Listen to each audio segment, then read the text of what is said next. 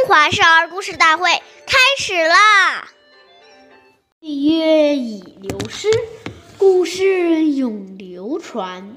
大家好，我是中华少儿故事大会讲述人王佳斌。我今天给大家讲的故事是《杜怀带人养母》第十八集。杜环是明朝的一位官员，一次偶然的机会，他认识了一位可怜的母亲。他儿子不知下落，他去找自己的亲戚，结果谁也不愿意照顾他，万般无奈，这位母亲只好到处寻找。自己的儿子杜怀之得之后，决定先赞养这位老妇人，并带老妇人找他儿子的下落。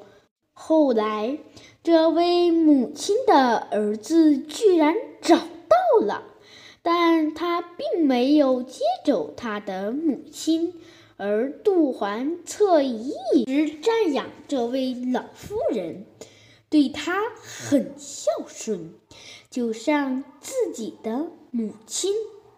下面有请故事大会导师王老师为我们解析这段小故事，掌声有请。好，听众朋友，大家好，我是王老师。我们把刚才这个故事进行一个解读。这个故事告诉我们，时时要有一颗为他人着想的心。当我们知道处处尊重长辈，常常有服务于长辈的心，长辈交代我们的事，一定要立即去做，而且会把它做完的情形向长辈报告，让长辈放心。当别人交代给我们的工作，都能从头到尾做好，有始有终，这样，我们走到哪里都会受到欢迎，别人看我们也很顺眼，自然也就能得到长辈的垂爱和提携。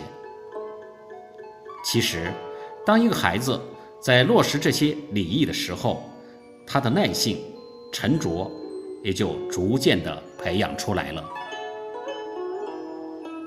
好，感谢您的收听，下期节目我们再见，我是王老师。